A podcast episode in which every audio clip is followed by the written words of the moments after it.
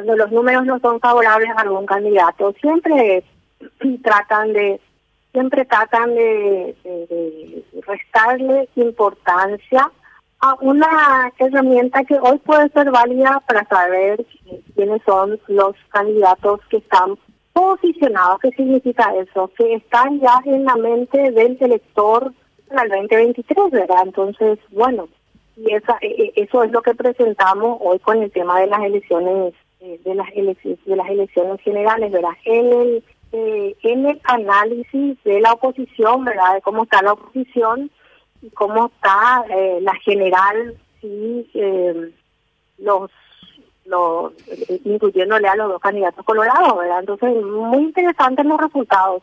Ahora, este uno tiene que entender que en Paraguay eh, los dos partidos tradicionales juegan muy importantemente en la opción electoral y bueno, y, lo, y ahí los liderazgos están muy definidos desde hace un buen tiempo, ¿verdad?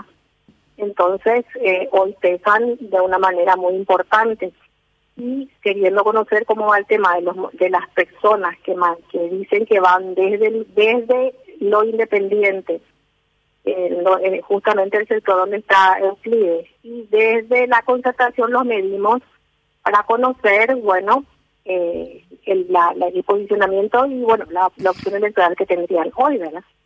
Eso de alguna manera también nos, nos describe, bueno, cuál es el posicionamiento que tiene, o sea que si, si los están definiendo o lo están conociendo como futuros candidatos a presidente de la República, ¿verdad? Encuesta por encuesta. ¿Cuándo se hizo esto? Ah, ¿Te referís a la de la oposición y a la de la... ese escenario, escenario concertación como vos le llamas.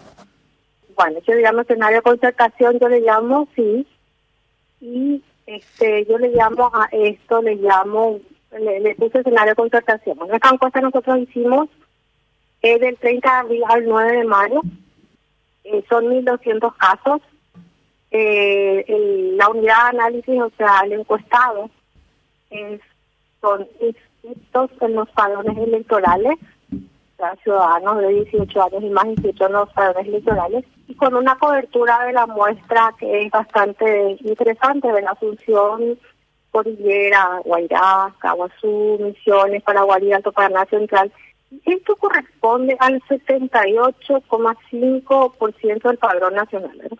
Bueno, entonces acá le tenemos a Efraín Alegre con un 23,2%, seguida de Katia González con un 15,3%, Sebastián Villarejo 10,1%, Paraguayo Cuba 7,4%, Martín Burt 4,4%, José Luis Chilaver, que es independiente, 4.0, Esperanza Martínez también, que es el sector independiente, 3.4, Euclides Acevedo, que también es el sector independiente, 2,1, Soledad Núñez, que también eh, que va a, sí, estar con el tema de la concertación 1.7 hubo pleitas con un 0,9. No respondió, respondió ninguno 6,1 y no respondió, no sabe, no responde un 21.3.